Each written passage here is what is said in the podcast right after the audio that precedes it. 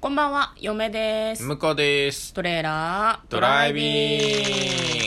はい、始まりました。トレーラードライビング。この番組は映画の予告編を見た嫁と婿の夫婦が内容を妄想していろいろお話ししていく番組となっております。運転中にお送りしているので安全運転でお願いします。はい。今日もトレドラサブスタジオの方からお送りしたいと思います。さあ、映画の妄想をしていきましょうクリスマスですね。そうだね。どうですか今年のクリスマスは。いや、まあ良かったんじゃないですかね。本当うん。アイスケーキっていうのをん今年は買ってきて2人で食べたんだけど、食べた。ああちょっと量が多いねっていう話にはなりましたすよね。ごい胃が冷えたんだよね。まあ温かいお茶を飲めばセーフでもなんだろうな生クリームのケーキとかよりは気分が悪くなったりとかしづらいような気はする、まあ、油だからね。あの、生クリームはね。アイスもほぼ油だけどねアイスクリームはまあそうだけど。うんでも31のアイス美味しいからなそんなに食べるの苦じゃないなっていう感じはしました、ただただただただ量が多いそして寒い。そして寒い。これだけは言っておこう。向こう寒いが。寒いのは半裸だからでしょえーいや薄ち着ょだっかとらだせよっかく薄着だか音らだ声よで姿も見えてないのになんでそうやって人のごめプんごラめんイベートを半裸っていうと晒していくんですかすごい裸みたいだけどそう薄着なんだよ薄着ね、そうそうそうななんでもっと厚着しないんだろうっていつも思う、はいうっすら寒い格好をしているねいやまあまあまあまあまあまあこの格好が好きなんですよサンタさんには上着をお願いした方がいいんじゃないですかね 知らんけどは、はいいじゃあ今日も映画の妄想していきます今日妄想する映画はこちらですじゃ 間違えたもう一回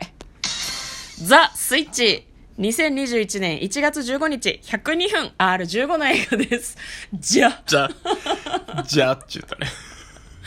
すげえな。もうダメだ。目が霞んで字が読めないみたいな大丈夫ですか感じですね。ちょっとアイスの食べ過ぎかもしれない。大丈夫です。こちらはですね、クリスマスにこれでいいのかなっていうふうに二人で話したんですけど、ん予告が面白かったからこれでいこうと思いました。正解ですはい 正解かどうかは知らない。正解かどうかはみんなが決めるやつですよ。はい。じゃあ、えー予告編を復習して内容の方妄想していきたいと思います。この入れ替わり、最悪が過ぎる。まあ、可愛い金髪の女子高生がいるんですね。でもなんか、別にメインストリームにはいないみたい。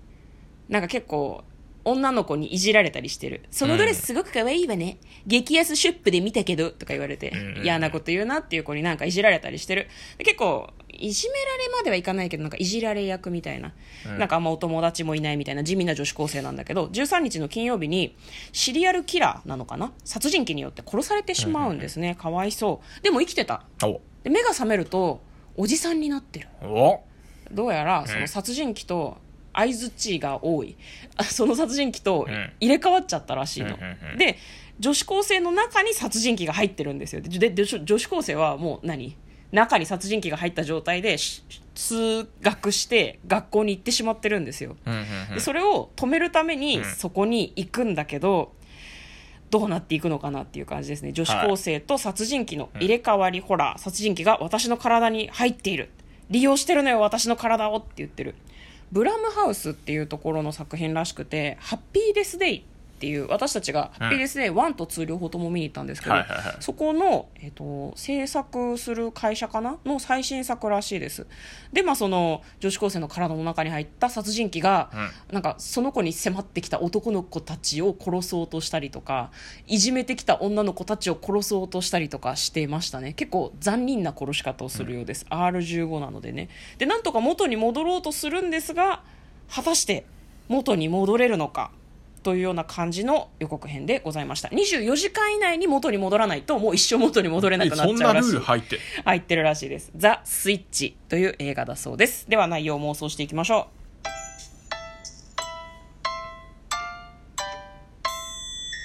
トレイラードライビングううんはいホラーで初めて使ったよこれなんか多分明るい話だよねきっと、ね、そうだよね、うんそうあのハッピーデスデイも、うん、あのホラーとは思えるこうちょっとね楽しい感じだったよねそうなんだよねなんかすごい普通に主人公を応援したくなるっていう謎のホラーだそうったそようそうねそうそううんまあそのまあまあ、うんじゃ若干パパニック、パニックホラーってことでもないんだけど、まあなんかあれだよね、あの、得体の知れないものから逃げる系だから、うん、得体の知れないっていうか殺人鬼から逃げる系だから、あ、まあ殺人ね。うんなんだろうなお化けとは違うもんねあとあまれはあね、、まああとあれは構造上ね、何回も死ぬからね。そうだんだうんんだんだん慣れてきちゃうんだよね見てる側もねあはいはいはいみたいなね次はそんな死に方なのね、ああ逃げられなかったかまた死んだわみたいな、うん普通普通に死を受け入れて応援しちゃうっていう謎の作品だったんだけど、まあ、今回もそんな感じがするよねそうひうんとひねり入ってる気がしますねいやでも結局さ、その女子高生もフラストレーションを溜めてるわけじゃないですか、い、じめられたりしててさ、で多分何回かそのいじってくる女の子たちをぶっ殺したいって思ってたと思うのああなるほどだから逆に、え殺しちゃうっていう時に、はいはいはい止めなかったりするんじゃないわかんないけどああ、なるほどね。いや、でもね、今聞いてて思ったのは、確かに殺人鬼の人格がもともとある可能性はあるよね。どういうことだから入れ替わったと思ってるけど、あいつらぶっ殺してやるみたいなのを思ってたのがあ、ーうん表面に出てるだけでなる、ほど両方自分みたいな。あーなるほどそれちょっとなんか新しい展開かもしれないねそうかそうかそうかそれが表出しただけっていうことだよっねていうことだね。う、うんんその殺されそうになるという事件事件というか事故というかそれが起こることによってそれが表出したと。なるほどねじゃあ逆に殺人鬼の中にも女子高生味があったっていうことですかねそう、すっごい乙女な部分があ って、実はじゃあ入れ替わってなかった入れ替わってないっていう可逆に能性もある。 いいねじゃあお互い勘違いなんだその時そのうな謎の衝撃によってそういうふうに勘違いしちゃってただけで、どうすんだろうねでもでも、注意分かりにくいよね、でもね。 そうそうなってくると。どう表現するのかが難しいやそうだねまあまあ、ううんんまあ、あとは、んあのーまあ、僕が好きな世界観になっちゃうけど、うんあのハッピーデスデイとかの世界とこう通じててほしいね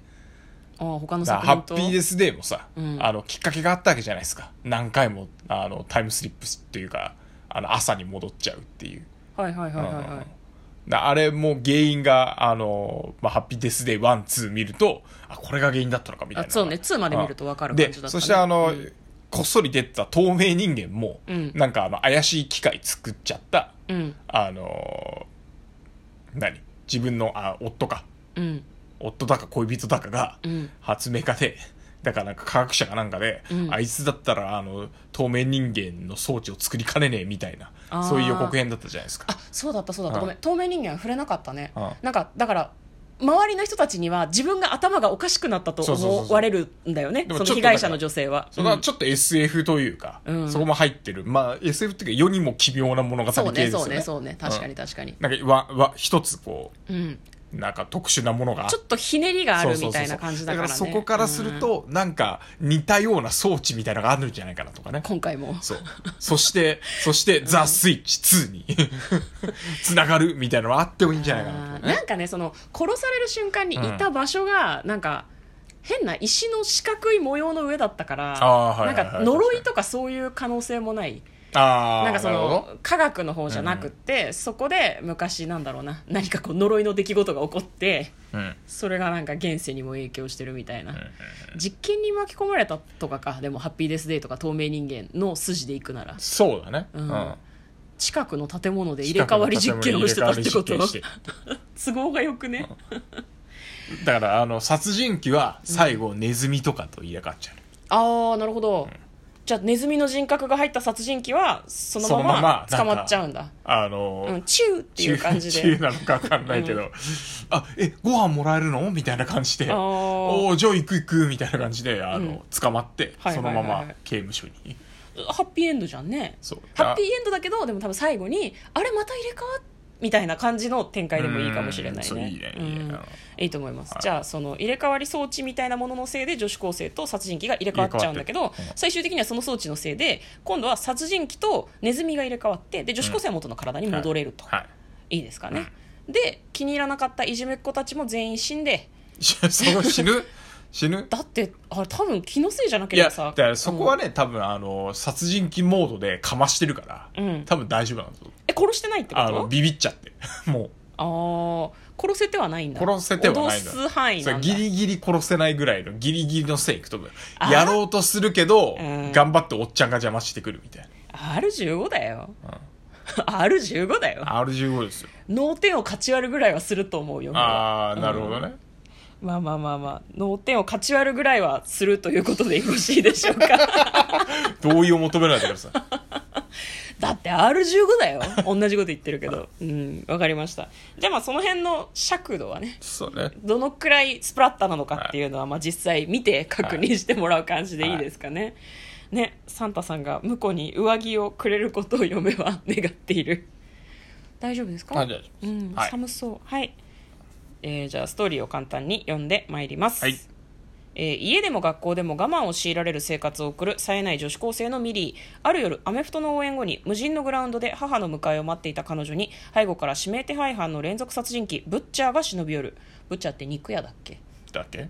鳴り響く雷鳴とともに雷鳴だってはあ雷鳴とともにブッチャーに探検を突き立てられたミリーだったがその時2人の体が入れ替わってしまう24時間以内に入れ替わりを解かなければ二度と元の体に戻れないミリーは新たな殺戮を企てるブッチャーを相手に自分の体を取り戻そうとするがということでございますはい、大変気になる映画です、ね、24時間っていうキーワードが入ってたのはあれだねえ言ったよなんかそう、えうん言ってたけど、うんあ忘れてたなと思ってよりなんか装置あるっぽいじゃんそんなルールあるってことあさまあ確かにね、絶対装置あるよね、雷っていうところがもうなんかそうだねれっぽすぎでるやっぱねもともとあれじゃない、うん刑務所で人体実験に使われてたんじゃないのああその殺殺人人鬼鬼がが、さああうんなるほどねでそのこから線も逃あげるてかもきた系かもしれないねはいはいはいはあいわかりましたはいということで皆さんも劇場にぜひ見に行ってみてはいかがでしょうか嫁とこのトレーラードドライビングまったねー